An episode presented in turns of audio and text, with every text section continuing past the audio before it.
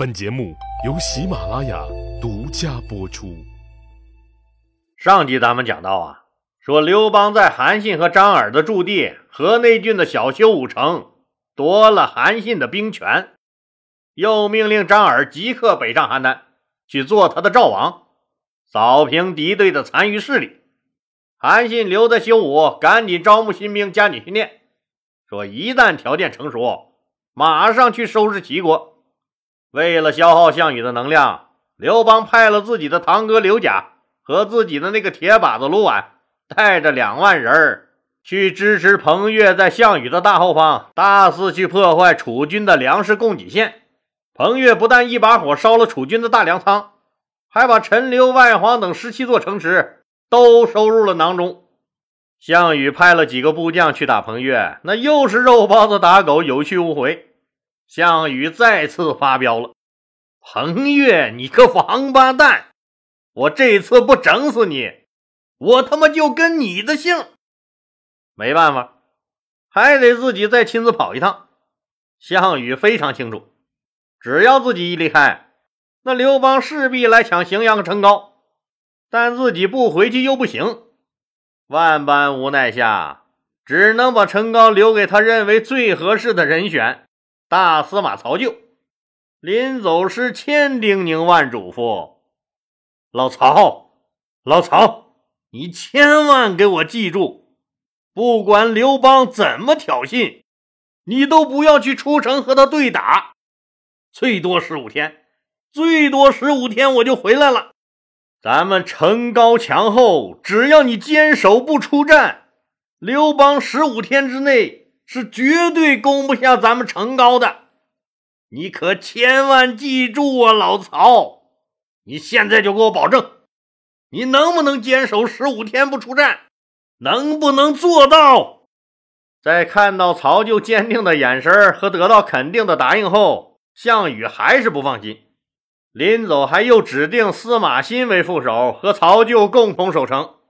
项羽悬着一颗心。回师后方去追杀彭越去了。项羽委派曹咎守城，自己回师后方征彭越。这个消息第一时间就被大间谍项伯秘密报告给了刘邦。刘邦兴奋的一蹦三尺高，这是老天爷给了我们一个天大的机会呀！咱们趁乱赶紧夺回城皋。那城皋有这么重要吗？当然了，除了地理位置重要以外，那还有一个重要的原因。那就是啊，城高附近就是天下闻名的大粮库敖仓，放弃城高就等于放弃了敖仓，兵马未动，粮草先行。那没有粮食，这仗根本就没法打。咱们看看，说曹咎到底坚守没坚守住他不出战的承诺？答案是肯定的，坚守了，但不是十五天，他坚守了五天。项羽前脚刚走，那刘邦就率军渡过黄河，猛攻城高，一连打了三天。由于城高墙厚，准备充分，刘邦是丁点便宜都没占着啊。刘邦知道，那虽然彭越比较彪悍，但和天下无敌的项羽比起来，总还是差那么点意思。估计项羽很快就会回来了，自己不尽快拿下成高。那估计这一辈子再没机会了。这强攻不行，还能怎么办？张良、陈平、利基这些个参谋们，那当然不是白拿工资吃闲饭的，赶紧出主意想办法。既然我不能进去揍你，那就把你引出来打。陈平和曹咎曾经是同事，知道这个人粗鲁耿直易冲动。哎，那咱们就想法刺激刺激他，耍阴招这种事儿啊。那我陈平说我是第二，那还真没有人敢站出来说自己是第一。陈平就选了一批那舌头最毒的人，跑到城高城下，对着城内的曹咎是一顿叫骂，反正是什么话难听就骂什么。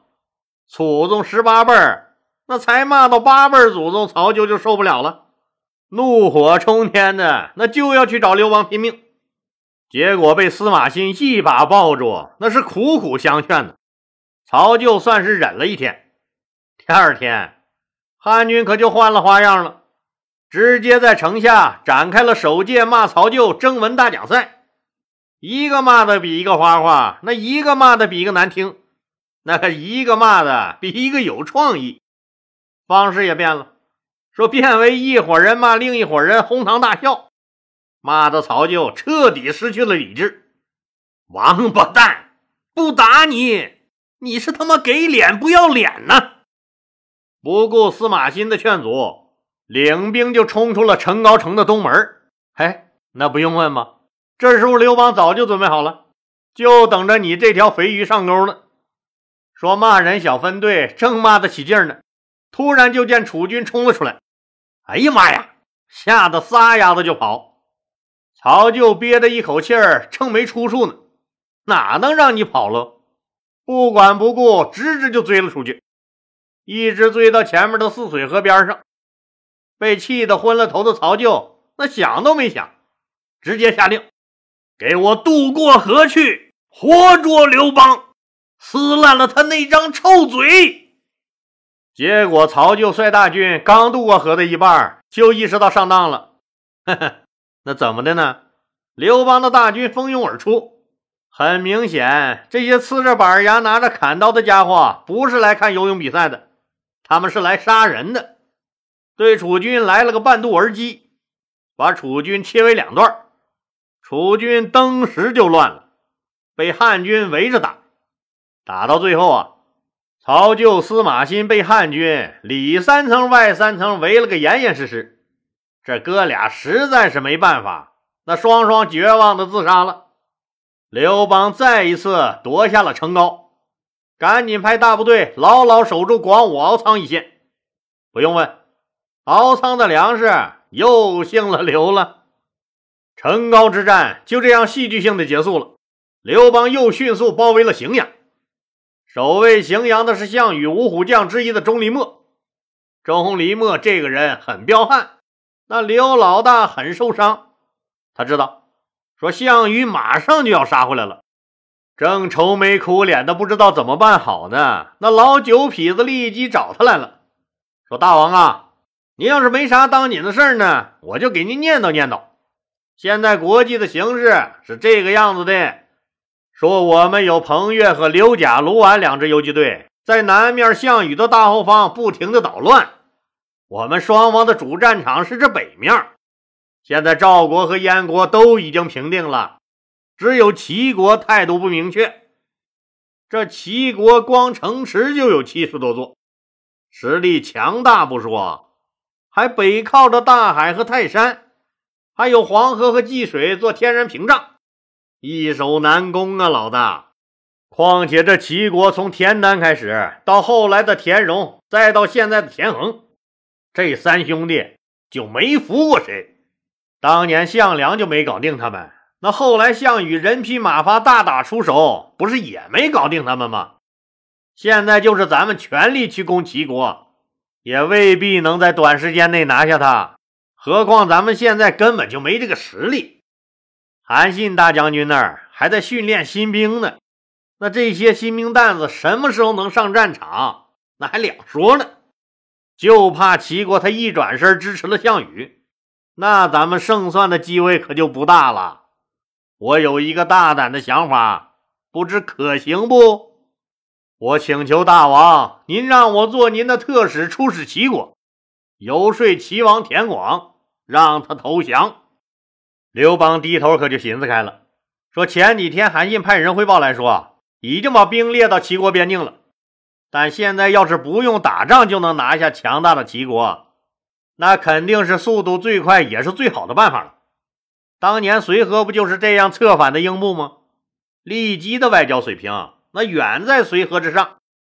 那边让韩信打着，哎，这边利基谈着。谁能先成功，那都是好事啊。于是老利基就拿着刘邦的亲笔诏令，去财务部支了差旅费，带着几十个人兴冲冲的上路了。就在立即往齐国赶的时候，那项羽在老家正猛追着彭越呢。彭越一见项羽又打了回来，自然是又玩起了老把戏，那坚决打游击战，绝不和项羽大军发生正面冲突。项羽一来，项羽一来，彭越就跑。所以啊，项羽收复起失地来也就很顺利，很快就把彭越占的那十七座城全收回来了。就在这时啊，说曹咎兵败，成皋失守，敖仓被夺，那荥阳被围的消息一股脑都传到他的耳朵里了。成皋的重要性不言而喻，失去了成皋，就失去了大粮库敖仓，那以后楚军的粮食供给可就麻烦大了。项羽只能恨恨地骂了一句：“曹咎啊，曹咎！我的眼睛是真瞎呀！我，你他妈这回可害死我了！”项羽只能再次火速率军返回。项羽这个凶神恶煞，那一回来不但解了荥阳之围，还一直把刘邦的大军打退到了广武山，不敢出来了。两军又开始了对峙。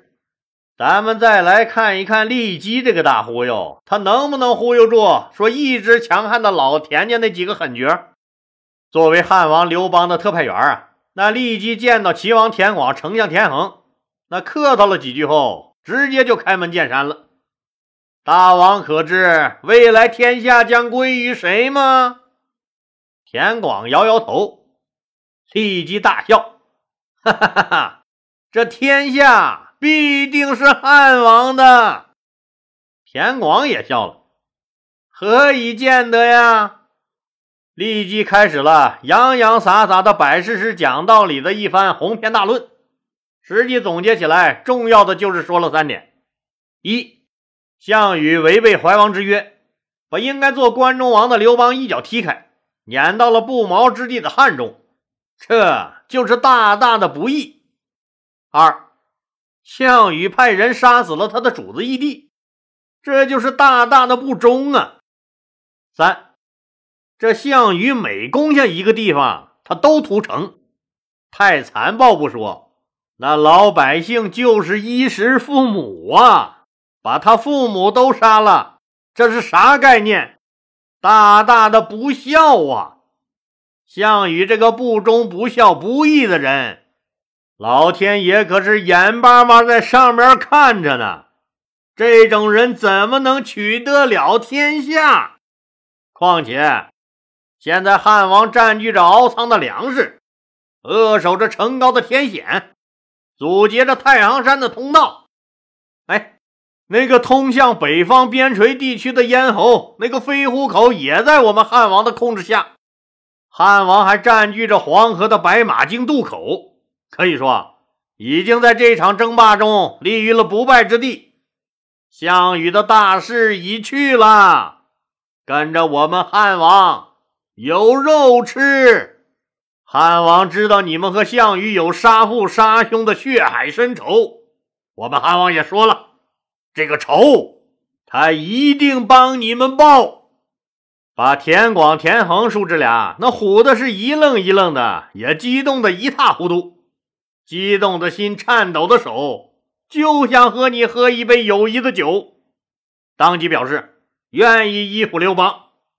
当然了，以后都是一家人了。那你们韩信大将军在我边境上的大军，是不是也应该撤走了？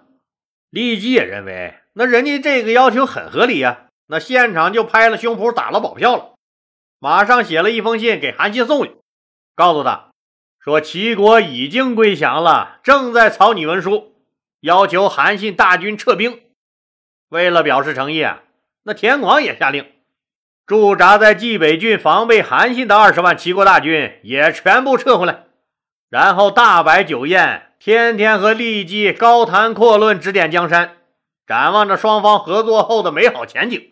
韩信接到骊姬的信以后，那第一反应自然是很惊喜啊。说厉老爷子动动嘴皮子就让齐国降汉了，齐国七十多座城，那不用打就降了，太好了，那省得我劳师动众去打了，就决定马上撤兵。就在这个紧要关头，前两天刚网罗的那个超级人才，那个蒯彻上场了，他及时阻止了韩信的退兵想法。蒯彻问韩信。是不是汉王下的命令让您退兵啊？韩信说：“汉王倒是没让我退兵。哎，这不是刚才利基利老先生来信说已经摆平了齐国，双方都撤兵以示诚意吗？蒯彻笑了，利基就是一个书生，凭借着三寸不烂之舌，人家几天就拿下了齐国的七十多座城池。您再看看您，人疲马乏、劳师动众、累死累活的征战了几个月。您不才拿下五十多座城吗？这样算起来，您率领的千军万马可是抵不过人家利基一张嘴呀！再说了，您花了这么多心血，马上就要立了大功了。齐国这么大一块肥肉，要啃也是您啃呐，哪能轮到他？一番话，那说的韩信是感触颇深呐。这么大的功劳，肯定不能让一个书生给占去。这军呢，看样是真不能退呀。那咱们就趁齐国撤兵之机，一举拿下他。至于老利基，你是死是活，那就只能看你的造化喽。阿弥陀佛，无量天尊。阿门。好了，今天就说到这儿吧，谢谢大家。